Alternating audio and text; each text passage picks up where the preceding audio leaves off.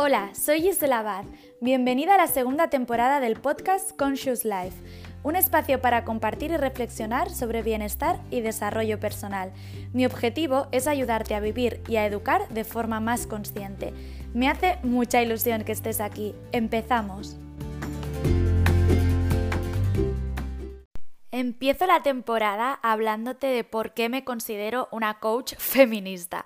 La verdad es que tenía muchas ganas de hablarte de este tema porque seguro que si ya hace tiempo que estás por aquí, me escuchas en el podcast o me ves por stories en Instagram, te habrás dado cuenta que cada vez hablo más de esencia o energía femenina, de liderazgo femenino o de la autoestima desde la perspectiva de género.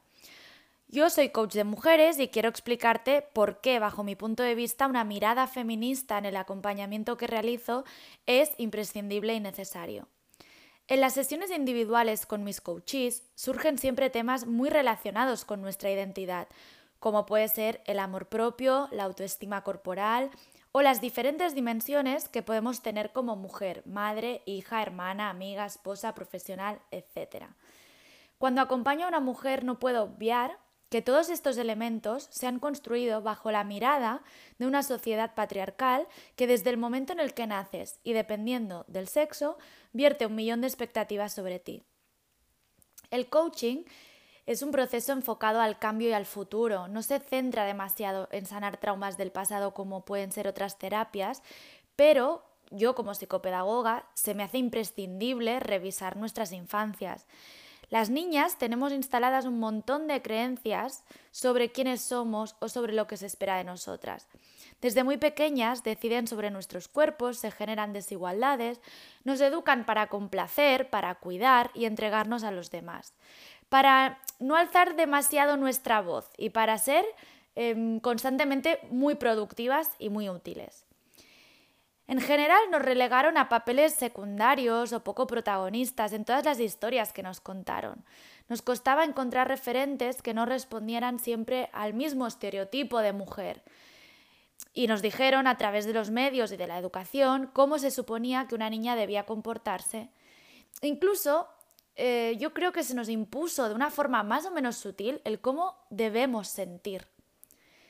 Todas hemos buscado de una forma u otra la aprobación de papá como figura de poder a nivel social y hemos rechazado alguna parte de nuestras mamás a las que hemos percibido con cierta debilidad o vulnerabilidad. Quisimos ser fuertes y valientes, alejarnos de esa imagen de la mujer histérica que nos pintan ¿no? en las películas, en las series, para hacer cosas importantes como los hombres. Muchas renunciamos a escuchar nuestros cuerpos y nuestras certezas, desconectándonos de nuestra esencia, tratando de encajar y cumplir con lo que de nosotras se esperaba. Desajustes hormonales, dolor de cabeza, dolor menstrual, cansancio, estrés, ansiedad, irritabilidad, o apatía son solo algunos de los síntomas que arrastramos por tratar de encajar en una sociedad profundamente enferma que relaciona el éxito con el sacrificio, el sufrimiento y con esa especie de entrega sin medida. Además, muchas hemos crecido sin grandes referentes.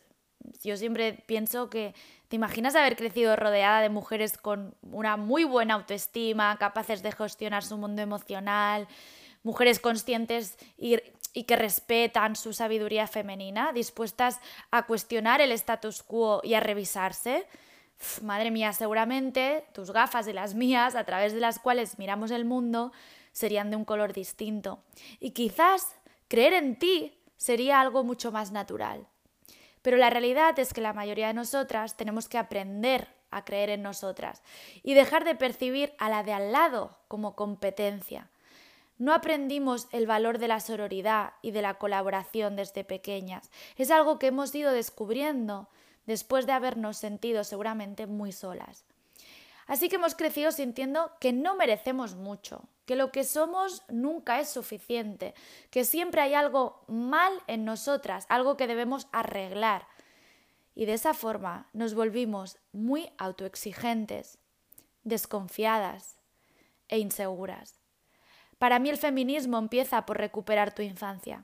Revisar qué te sucedió de niña y qué hiciste con ello. Pregúntate cómo afecta eso a tu vida actual. ¿Qué influencia tiene en tu forma de ver las cosas? ¿Por qué haces lo que haces y para qué? Revisa también de quién estás buscando la aprobación. Las personas percibimos la vida en gran parte eh, por cómo fueron nuestras experiencias de la infancia. Nuestros padres y madres fueron nuestros primeros referentes y a través de ellos y de sus comportamientos nosotras aprendimos a ver la vida. Fueron nuestro primer regulador emocional. Ellos nos transmitieron la mayoría de valores y creencias que determinan quiénes somos hoy. Y esa información que recibimos pasó de forma casi inmediata a nuestro subconsciente, sin plantearnos o cuestionarnos la veracidad de dicha información. En ese momento, cuando somos pequeñas, la dimos por válida.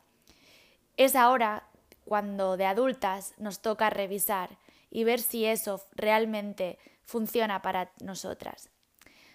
Yo no soy ninguna experta, sigo aprendiendo día tras día, me deconstruyo, sobre todo compartiendo y escuchando a las demás mujeres, a diferentes colectivos, porque al final yo también soy hija del patriarcado, nadie se ha criado en otro planeta y está libre de juicio, así que yo también estoy en ello. A veces eh, me meto la pata, me descubro con pensamientos muy reaccionarios, evoluciona mi discurso por suerte y y creo que también me, comprometo con expandir mi conciencia. Por eso intento aprender a relacionarme con otras mujeres desde la colaboración y desde la confianza. Y creo firmemente en la fuerza de los grupos de mujeres como herramientas muy potentes de sanación y de empoderamiento personal. Ojalá pronto pueda volver a los talleres presenciales para poder reencontrarme y rodearme de todas vosotras y de tantas bellas mujeres que, sé que estáis al otro lado. Me gustaría saber qué opinas tú sobre este tema. ¿Crees que la palabra feminismo genera aún demasiado rechazo? Eh, ¿Te habías planteado temas sobre coeducación o te interesaría saber más? Te leo en comentarios.